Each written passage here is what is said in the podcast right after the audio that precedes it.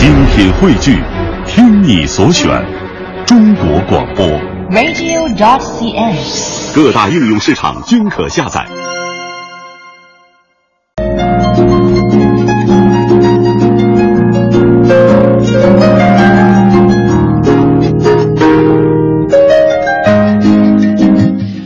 探寻文化渊源，感受文化魅力。听众朋友，大家好，这里是中央人民广播电台香港之声数码广播三十二台的文化之旅节目，我是谢哲。大家好，我是曼斯。我们今天呢，一起来首先说一个呃非常有趣的话题啊，就是纹身。在我们的身边啊，会有一些朋友习惯于用纹身这种方式来彰显自己的个性，或者是表达自己的审美。嗯，我我也会有纹身，但是这个纹身是贴纸贴上去的，不是真正纹上去的。主要是怕后悔，对吧？对，而且我觉得那个，如果你要当做呃，我不是说纹身不好哈，嗯但是因为可能我家庭的这种观念有一点不太接受，嗯，然后我还觉得比较疼。的确，这这个是我们中国人历来有“身体发肤受之于父母”这样的一个传统的观念，所以呢，呃，纹身也不是随便可以纹的。首先，它一定不能影响我们的健康；另外一方面呢，也要顾及到周围人的一些观感。所以，呃，只要你不是特别讲个性的话，应该说纹身啊，它不是一个人的事儿。它可能和你身边的朋友、亲人啊，还会产生一定的关系。没错，呃，纹身在现代生活当中啊，呃，逐渐成为了一种时尚。很多人愿意用纹身这种方式来表达自己的内心情感。每一个纹身者的纹身呢，都会有各自不同的意义。有人纹身是为了爱情，有人是为了纪念，有人是为了信仰，有人是为了吉祥，还有人啊，可能也是迫于无奈啊，呃，是为了遮掩伤疤。呃，有一些人呢，把一些有意义的文字。给他纹到自己的身上，以鼓励或者是保佑自己。嗯，那不知道大家有没有留意到哈、现在世界各地的名人和明星，他们身上的纹身图案呢，刮起了中国风。那接下来我们就来看看一些体育明星他们的纹身。学说中国话，有困难更有乐趣。在东方有个伟大的国度，那就是中国。学唱中国音，京韵悠长，情更长。品中国美食，学中国礼仪，孔孟之乡愁知己。在这里，听他们讲述眼中的中国，聆听中国与世界。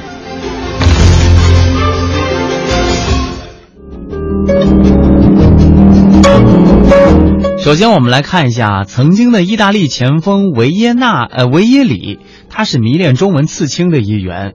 他的右臂上纹了这样几个汉字：力，力量的力；恒，恒心的恒；雷，就是打雷的那个雷哈。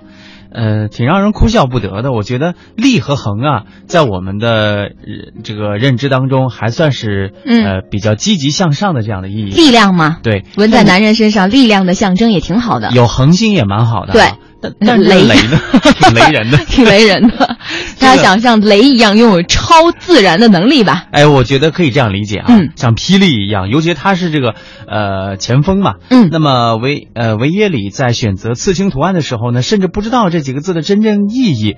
他说啊，我去了一家纹身店找他们给我刺青，他们并没有告诉我这些字的意思，而是让我自己挑选。我特别喜欢这几个字的样式，就确定下来了。他们感觉维也里好像是上了贼船，其实也未必啊。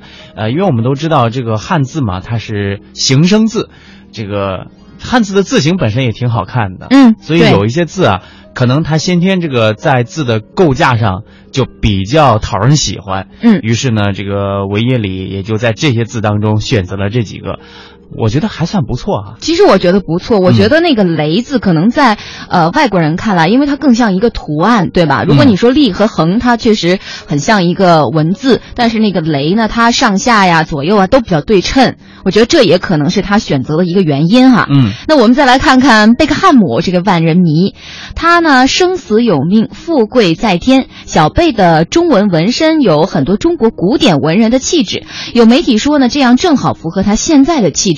足球生涯走入末路，要想完成一百场身不由己，做小贝这样真难呐、哎，我觉得挺有意思的，就是小贝刚纹出来这个纹身之后，我就看到马路上也有纹同样的纹身的。呃，我觉得一定是小贝的粉丝哈。呃，如果说生死有命，富贵在天，还有一些中国古典文人气质的话，那接下来这个就有点让人啼笑皆皆非了哈。酸甜鸭子七点九九欧元，这是纹在身上的一句话。啊，这是纹在身上的一句话。对，这是德国球星呃弗林斯的纹身，这或许是有史以来最有创意的纹身了。他自己是这样解释的：他说有一次去中餐馆吃饭，他刚好点了这道菜，吃过之后呢，发现味道不错，呃，又赶上和儿子的星座有关联。呃，我不知道，呃，怎么会和儿子的星座有关联呢？对呀、有有鸭子星吗？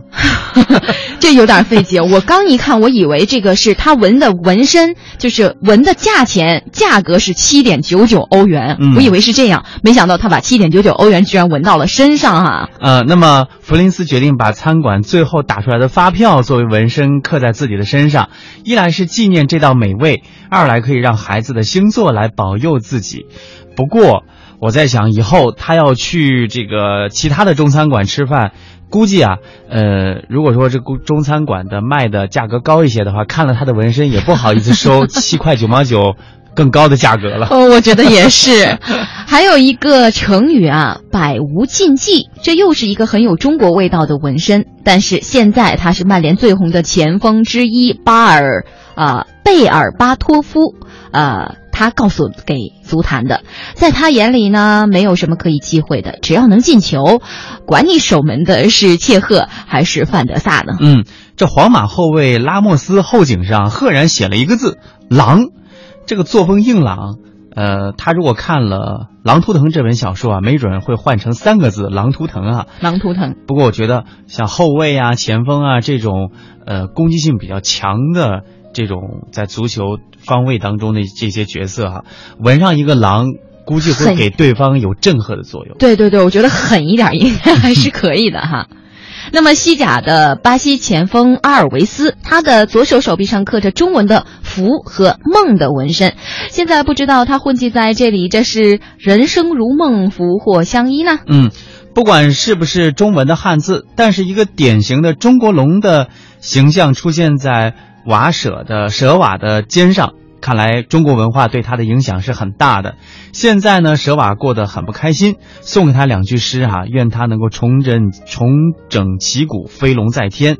就是金陵岂是池中之物，一遇风云变化龙。那最后呢，要给大家介绍的是卡萨诺名字的中文写法，写成是安东尼奥，所以呢，他的这个四个汉字也刺在了自己的手臂上。一般刻上自己名字的纹身还是比较常见的。不过前不久看了一个趣闻哈，说是国外的一个男青年，呃，总是习惯于把他女友的名字刻在自己的胸口，结果呢，他刻了好多几年下来个吗？不知道他的现任女友看了之后情何以堪哈？那说到纹身呢，我们接下来也在文化年轮当中来了解一下它的历史和文化。此时，屏住呼吸，聆听时间的声音。此时，抚摸老树，感受树林的伟岸。此时，闭上眼睛，想象细胞的凋零。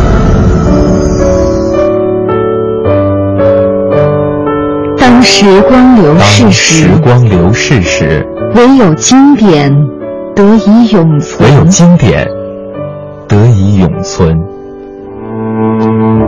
文化年轮，沉淀经典。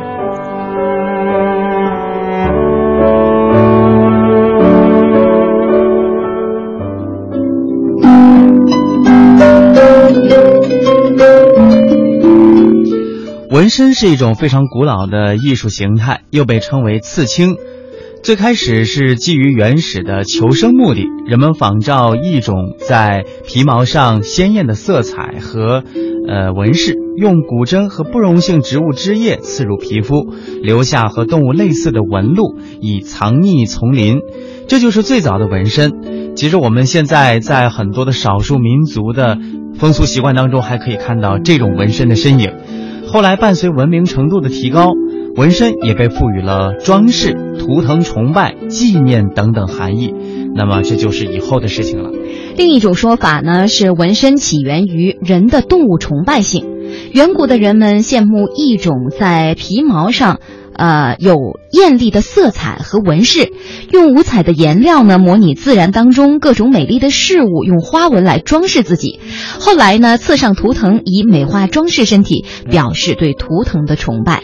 那么，继石器时代之后，纹身首次出现在了埃及和中国。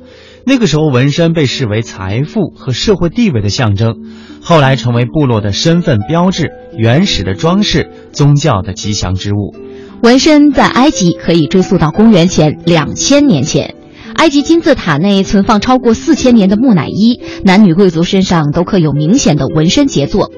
埃及人用纹身划分阶级，用来表示特定的行业。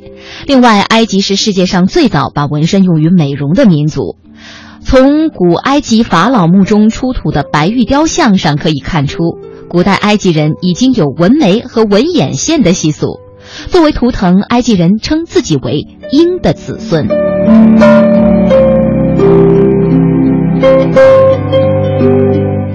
那么，在中国啊，可以上溯到三千五百年前，当时呢被用于刑罚，纹身呢就已经可以看到这样的一些社会功能了，也就是穷面墨刑。比方说《水浒传》当中的豹子头林冲被发配沧州的时候，脸颊上所刺的字呢，呃，也可以算作为刺青，更不消说我们所熟知的岳母刺字，精忠报国了。再说图腾，我们总是自称为龙的子孙。龙是中华民族的独有图腾，它那无可比拟的形态和被赋予的神奇魔力一直广为崇拜。龙作为许多凶猛动物的集合体，也表达了我们希望获得自然界的神奇力量，以强壮自身。呃，今天呢，我们还可以看到很多朋友喜欢纹身的朋友会选择龙这个图案啊。嗯，那么后来纹身随着航海史的发展，传播到了世界各地。二战后，欧洲的纹身得到了极大的发展。在战争中痛失亲人的幸存者，往往要求刻上挚爱之人的名字，或者是其生前最喜欢的事物，以这切肤之痛来永恒的思念爱人。女士们往往会在洁白的皮肤上纹上花、玫瑰等，纪念和美化之效兼得。纹身也可以用来激励提醒自己，如表达自我英雄意识、发奋激励、追求美感、辨认宗族。伴随着新的意识形态，纹身在现在也代表着个人崇拜和个性的彰显，以及对某一种事物的偏爱。比方说，夏日女孩子肩头的一只蝴蝶，胸前的一朵玫瑰，那些图案小巧精致、曼妙迷人，而纹身又被赋予了追求时尚、装点生活的意义。那纹身呢，在美国 NBA 当中也有着不同的意义，像湖人队的罗德曼的跳跃的鲨鱼。奥尼尔的超人形象，开拓者队的斯塔德迈尔的一只老鼠，这些你都知道吗？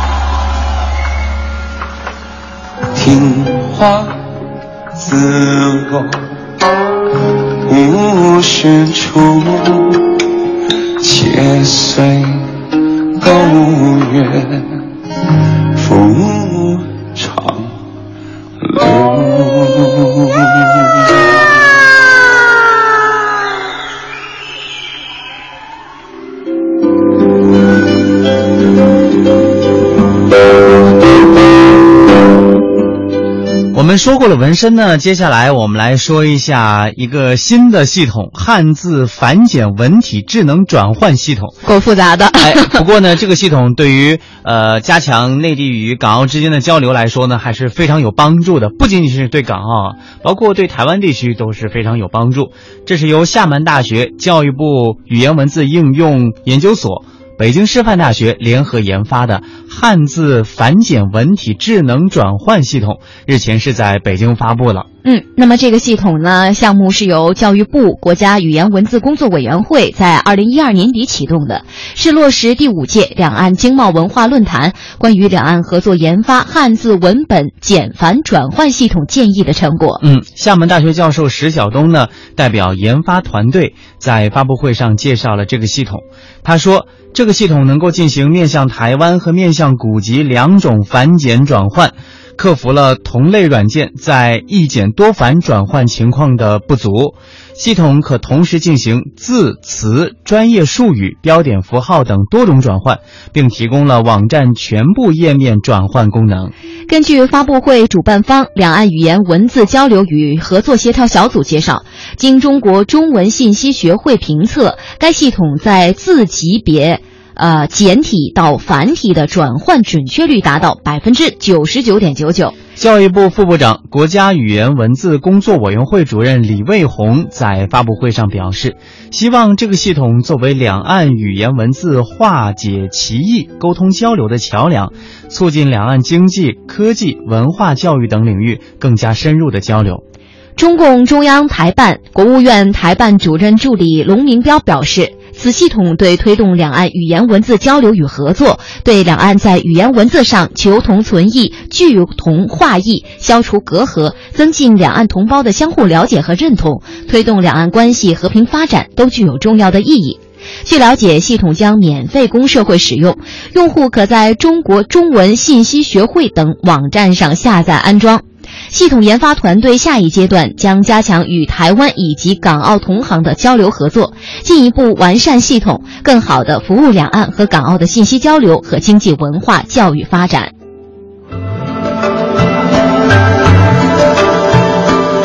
探寻文化渊源，感受文化魅力。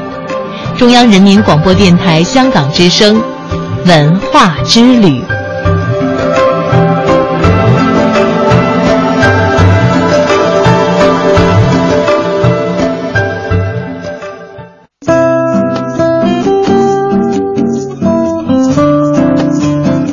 这个汉字繁简转换系统呢，可以说是一个非常好的工具。接下来呢，我们再来看看一个工具啊，中国首部手语视频字典。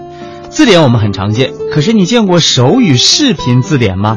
为了更好的帮助听障人士，江苏无锡公益组织普济公益创办了全国首部手语视频字典。这个字典里的每一个词语啊，都是由听障人士或者是志愿者用手语演绎并且录制。目前呢，已经收录了近一千个手语常用词语了。嗯，那么在普及公益网上，这部特殊的视频字典的每个词语都有一个小视频，按照二十六个英文字母顺序排列，并按此查询。随意点开一个词语“花园”，就能看见一名志愿者正在用手语演示。他先将拳头握紧，再张开，比喻绽放的花朵，名为“花”。然后呢，用左右手搭成一个人字形，形成一个家，寓意为圆。整个视频不到一分钟。普及公益组织的负责人洪建介绍说：“我们希望用视频让更多的市民了解手语。他们这个公益组织帮助的主要对象呢是听障人士，目前已经拥有了两百多名志愿者。这些志愿者虽说很热心，可会手语的人呢还不到百分之五。很多志愿者啊都只能够用发短信的方式和听障人士交流。这样的到沟通呢虽然也是可行的，但是因为不是直接的沟通。”所以，如果遇到一些性格内向的听障人士啊，这种沟通啊会遇到一些障碍。洪建说：“我们认为对听障人士最大的尊重就是用他们的语言进行交流。听障人士呢，永远都无法开口说我们的语言，但我们出于尊重，可以学习他们的语言。出于这个目的呢，他们创办了手语视频字典。”志愿者只要点开普及公益网，就能在网上查看视频字典，学习到很多简单的日常手语。那这本视频字典呢，是由这个公益网站自己录制和剪辑的，其中有一部分手语呢是由志愿者演绎，还有不少演绎者呢本身就是听障人士。洪建说，一开始呢我们也有一些顾虑，担心他们上镜啊会害羞，还有人呢会不愿意上镜。但实际上，不少参与录制的听障人士都表示，呃，自己表现的落落大方，甚至还有听障人士主动要求参加视频的录制。在他们看来，这是一件很有意义的事儿，更以参加录制为豪。嗯，目前呢，这本视频字典已经收录了将近一千个常用手语词语，每天的点击率达到了近千次。但是呢，也遇到了难题。一本真正的手语视频字典，起码应该收录一万个常用的手语用词。目前，他们网站的志愿者每录制剪辑一个词语呢，大概需要半个多小时，人手比较紧张，速度也不算快。那洪建跟记者说：“我们希望招募更多的志愿者，尤其是后期剪辑的人才。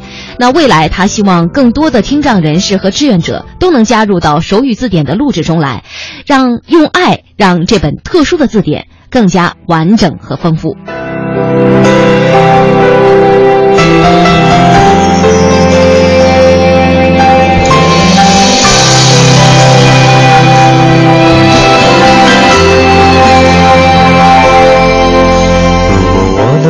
就能轻易的分辨白天黑夜，就能准确的在人群中。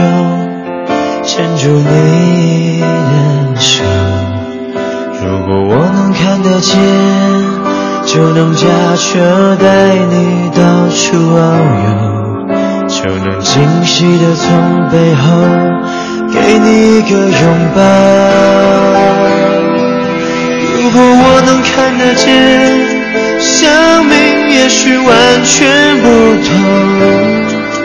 可能我想要的，我喜欢的，我爱的都不一样。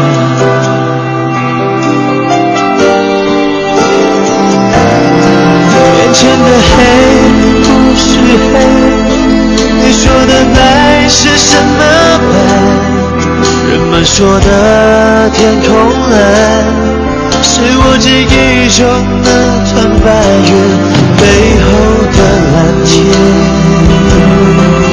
我望向你的脸，却只能看见一片虚无。是不是上帝在我眼前遮住了脸，忘了掀开？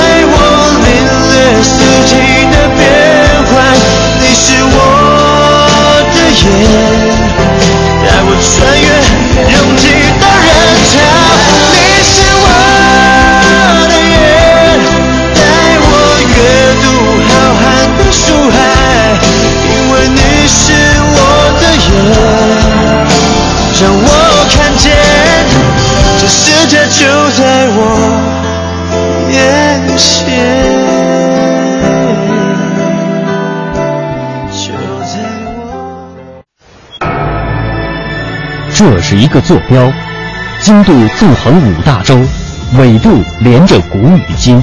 这是一颗水珠，迎着阳光折射不同的语言与文明。打开沟通与对话的大门，感受智慧的神奇与伟大。神奇与伟大。文化之旅，文化之旅。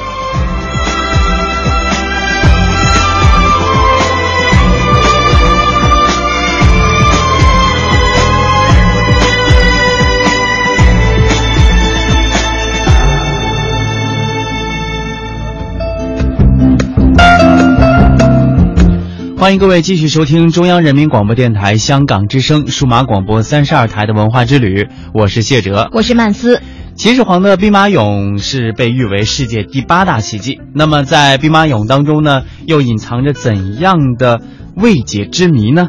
接下来，让我们一起走进秦俑博物馆。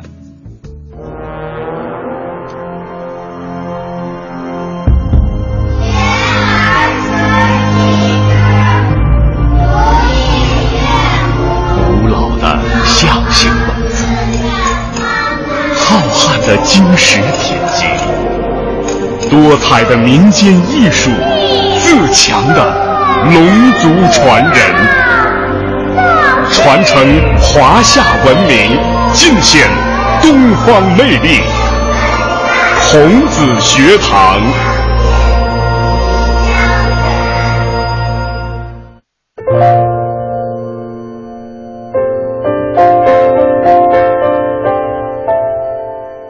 各位听友，大家好，欢迎您收听今天的孔子学堂。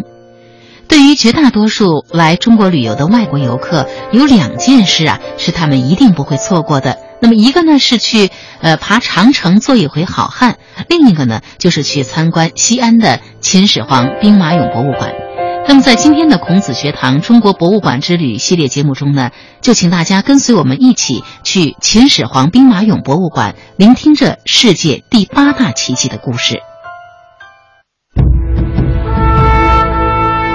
他们栩栩如生，气势恢宏，宛如一个复活的地下军团。他们尘封千年，岿然站立，诉说一个穿越古今的传奇。孔子学堂走进陕西秦始皇兵马俑博物馆，带您感受世界第八大奇迹的智慧与神秘。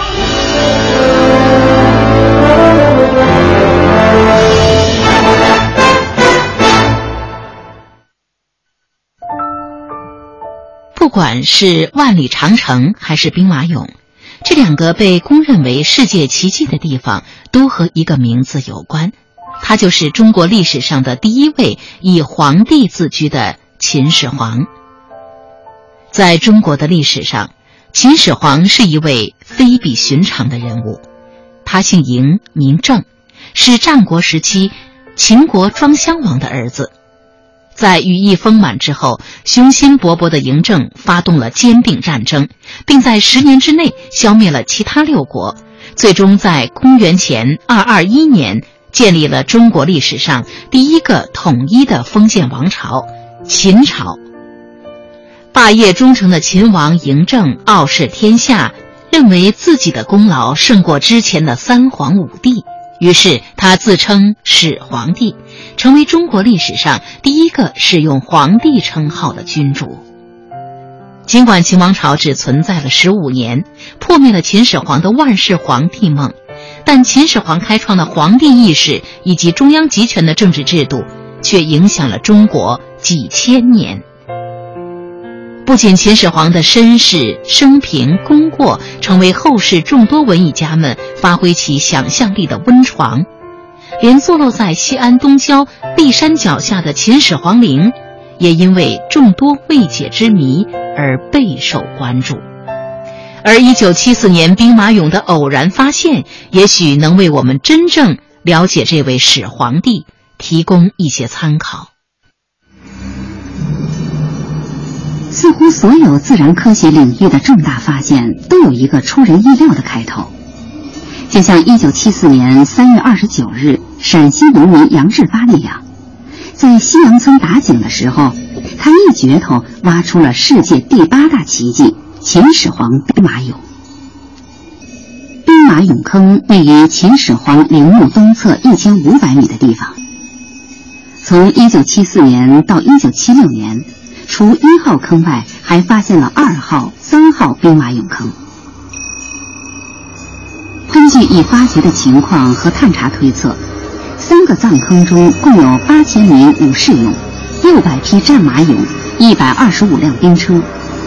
这一古代文明伟大奇观的发现，已经引起全世界的广泛关注。俑是古代造墓中的陪葬品。秦始皇陵兵马俑是为秦始皇陪葬而设立的，这是迄今为止揭开秦始皇陵墓神秘面纱的第一步。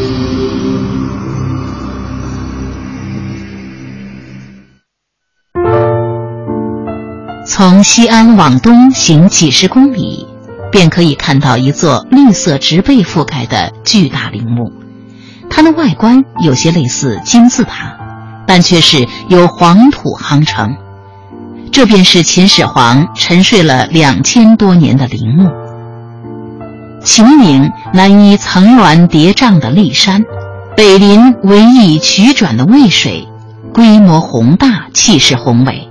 在中国古代视死如生的观念下，秦始皇登基后不久，便开始为自己建造一座恢宏豪华的地下陵墓。根据考古研究，秦陵的结构和布局完全按照当时都城咸阳设计建造，整个陵园和从葬区有近六十平方公里，比今天的西安城还要大。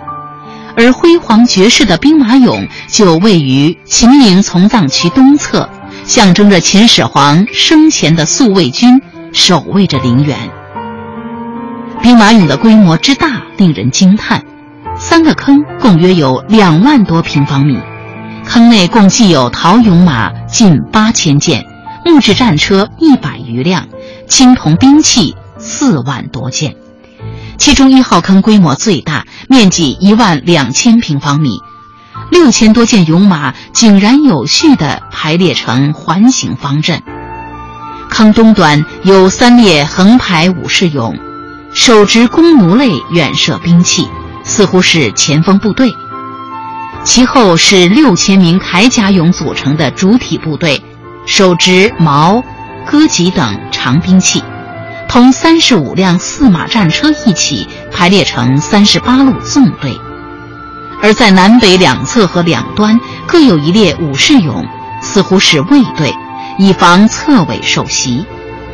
陪同我们一起参观的秦始皇兵马俑博物馆的高级解说员金凯告诉我们说：“好，我们现在来的是一号兵马俑坑的发掘现场啊。那么三十年以前呢，农民就在东南角那个拐角的地方打井的时候发现兵马俑的。后来考古专家们到这边经过考古钻探，没想到他们。”呃，越挖掘面积越大，出土内涵是越来越丰富啊！用我们前任馆长袁中一先生，他是挺有研究的泰斗啊。用他的话来讲，他说他一生当中啊，从来没有遇到这样的事情。作为一个考古发掘工作者来讲，他说啊，他预当年预计呢，所有的兵马俑可能也就是说，再慢一点的话，这个三年就给你清理完毕；快一点的话，三个月就把兵马俑挖完了。就根根据以往的考古发掘经验来讲，没想到兵马俑越挖面积越大，出土内涵是越来越丰富。那么后来我们专家们发现，一号坑是三座兵马俑坑里面面积最大、内涵最丰富的陪葬坑了。这个长度呢是二百三十米，宽度六十二米，总面积达到一万四千二百六十平方米了。那么两千多年以前，所有的兵马俑都是埋在地下的一个土木结构的建筑里面。啊，后来我们专家们经过啊这个钻探发现，最底下是夯土层，然后夯土层的表面呢是用秦砖漫铺，然后呢整个兵马俑的长方形的这个俑坑啊被十道呃夯土隔梁啊划分成十一条过洞。后来我们用现代话来讲，就是隔墙就是现在的承重墙，啊，两千年以前在上面有直径都是二三十公分的松柏木，一根一根的密排在隔墙的上面，在这个旁木的上面还有芦苇编织的芦席，席子上面还有几米厚的封土，也就是说两千年以前所有的兵马俑都是埋在地下的，但是呢后来发生什么情况了呢？我们专业们从清理的现场来看，俑坑被人破坏了，兵马俑被人砸碎了，到底是什么人干的呢？这个是没有记载。后来学者们，我看现在拍的电影，还有写的论著论文上面，都把它归罪在楚霸王项羽头上。呃，但是不论从哪个角度来讲，从清理的现场来看，一个呢是彭木被烧毁，遗留下来的黑色碳迹非常明晰；第二一点，我们发现兵马俑身上有被人为打击的痕迹，所以从这两点，我们认为肯定被人破坏过，这一点是确定无疑的了。那么还有一部分呢是兵马俑埋在地底下年代久远，当时的棚木朽掉了，所以上面几米厚的封土塌陷下来。两两重因因素吧，一个是人为破坏加上自然因素的破坏，所以兵马俑出土的时候全部都都是破残破不全、身首异处的，保存完整的是极个别的。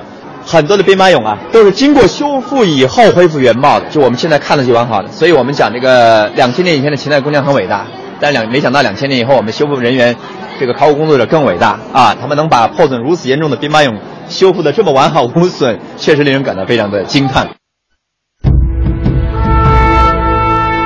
他们栩栩如生，气势恢宏，宛如一个复活的地下军团。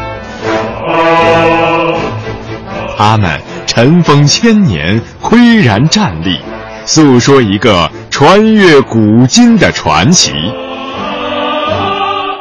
孔子学堂走进陕西秦始皇兵马俑博物馆。带您感受世界第八大奇迹的智慧与神秘。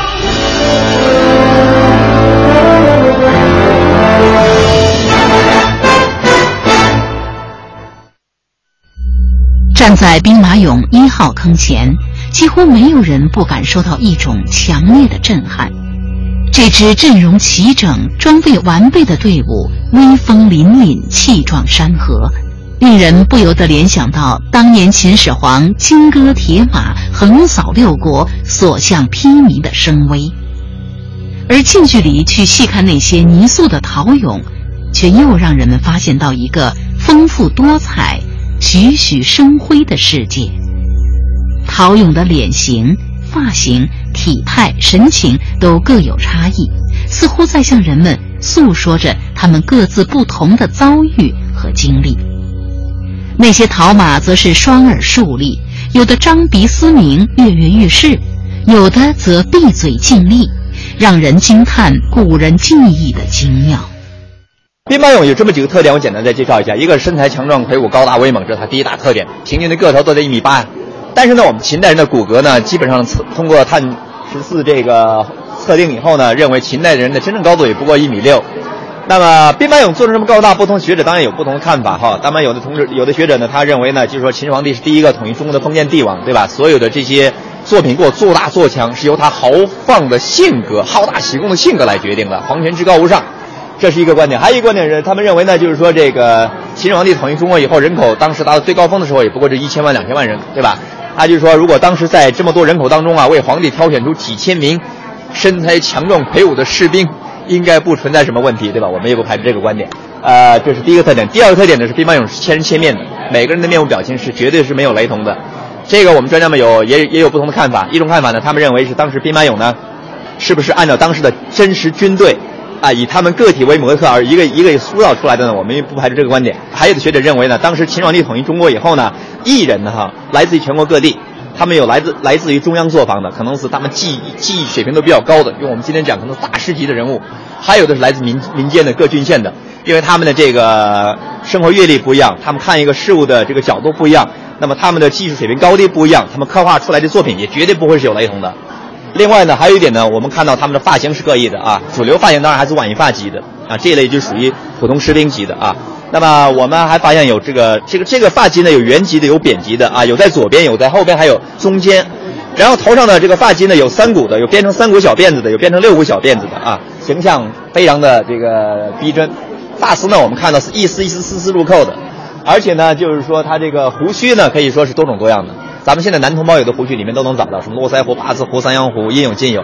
但还有一种，我想男同胞肯定没有的一种胡须，叫三点水式的点丝须，三撮。这种不知道是哪种民族的这种习惯，到现在我们觉得很也是很很幽默、很滑稽啊。另外还有一点呢，就是他们的服装是两大类，一类穿的是这种轻便战袍，我们也叫轻装步兵；还有一类呢穿的是铠甲，叫重装步兵。呃，从整个这个级别来讲的话，我们专门后来把兵马俑大概就分为三大类：普通一级的，就是说是这种晚一发级的，或者其他发型的啊。呃，这叫普通士兵级。还有一类呢，我们称之为叫中级军吏，就是他头上戴的冠饰是平冠。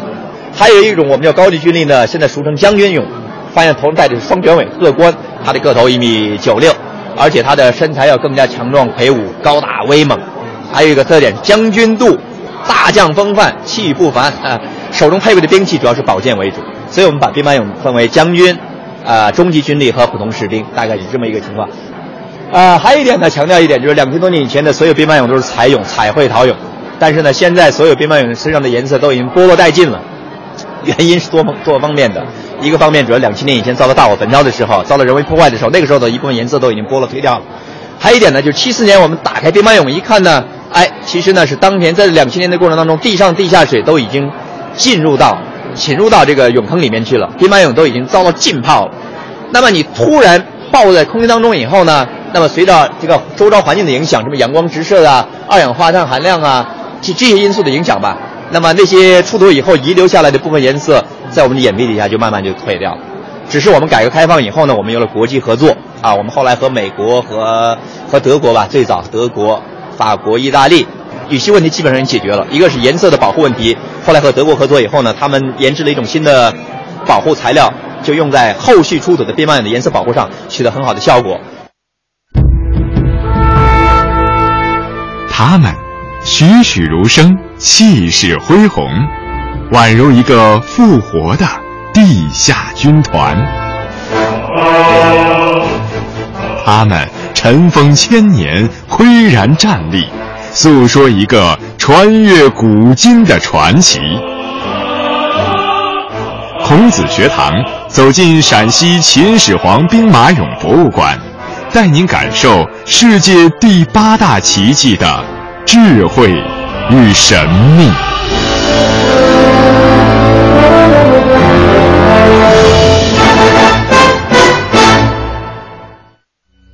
秦始皇兵马俑的二号坑位于一号坑的东北侧，呈曲尺形，总面积约为六千平方米。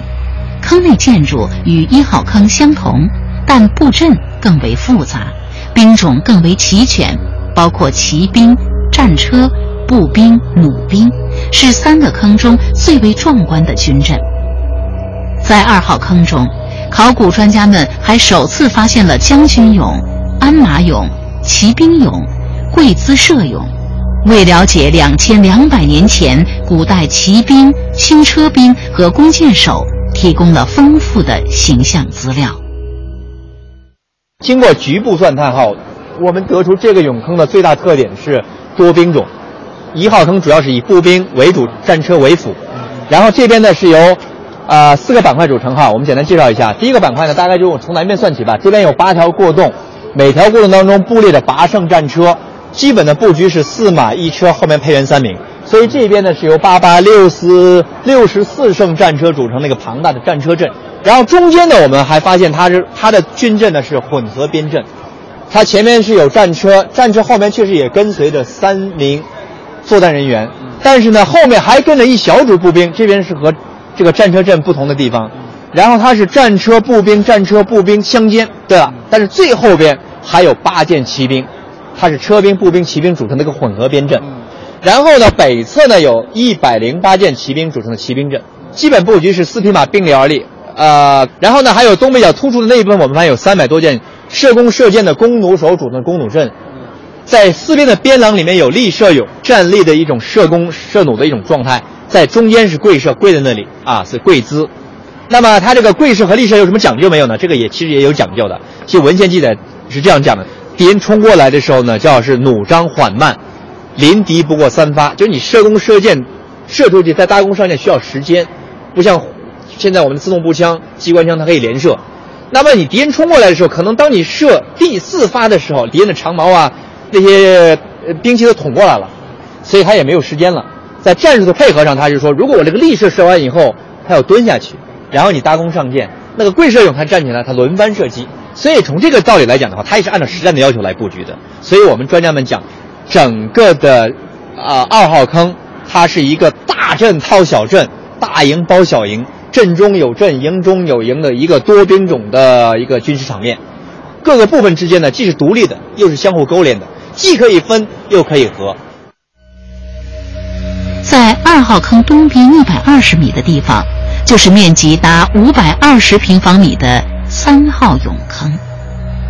虽然面积相比其他两座俑坑要小得多，坑内的武士俑也只有六十八个，但金凯告诉我们说，三号坑的地位却至关重要。虽然说这个面积很小，陶俑的数量比较少，后来我们专家们分析它的地位非常重要。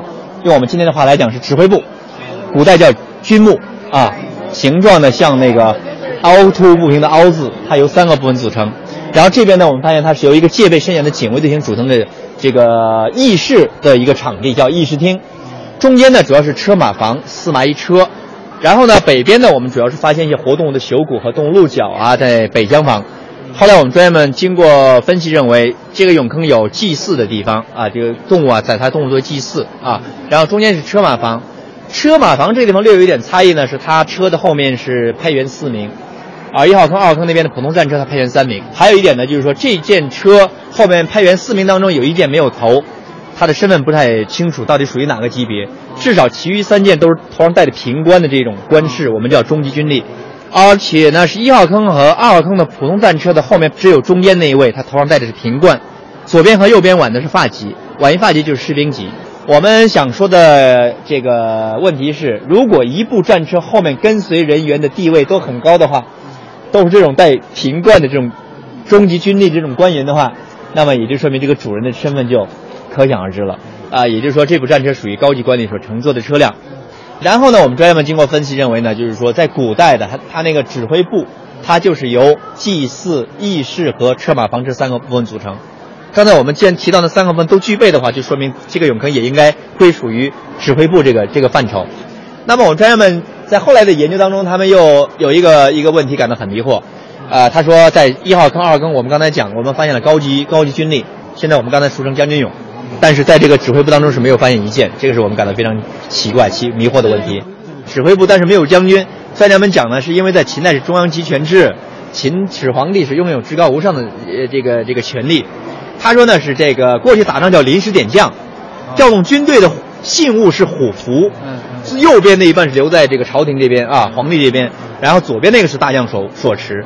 打仗的时候呢是皇帝授权哪位大将，必须是两两半虎符合二为一，证明这个皇帝授权给大将可以带兵出征。那么在这种情况下呢，我们专家们哎明白了，一号坑、二号坑是军队的一种屯居状态，就是说现在还处在和平时期，没有开战，不是两军对峙那种开战前的那种对峙状态。既然处在和平时期，那就是说那个大将皇帝还没有任命他，他没有到他的工作岗位上来，这个时候的最高统帅仍然就是皇帝本人。现在我们专家们对这个兵马俑的整体的看法，大概初步的认识叫一号坑叫右军，二号坑是左军，后面的三号坑叫中军指挥部。三座兵马俑坑是不可分割的统一整体，又在秦陵墓的东侧，主要的面向是面向东部。为什么面向东部呢？因为秦在西北崛起来以后，向东扩展，灭掉东方六国了。皇帝担心，如果要来敌的话，可能还来自于东侧。目的就是保卫着后面的陵墓，就是视死如是生。生前有军队保卫他的京都，保卫他的咸阳；死后也应该有一支军队，地下军阵，像兵马俑这样保卫他后面的陵墓、灵魂，为他在民民世当中灵魂去服务的。自1974年，秦始皇兵马俑从尘封千年的地下横空出世，三十多年来，它一直以其规模的宏大、结构的奇特、内涵的丰富，吸引着世人的目光，被公认为可以同埃及金字塔和古希腊雕塑相媲美的世界人类文化的宝贵财富。当我们站在气势磅礴的兵马俑前，惊叹于中国古人巧夺天工的艺术才能时，总是不由得想起司马迁笔下那座神秘的秦王地宫。墓室壁上置有日月星辰、山川地形图，墓中建有宫殿和百官位次，摆满奇珍异宝。墓道中灌注水银为江河，用人鱼膏做的灯盏。长明不息。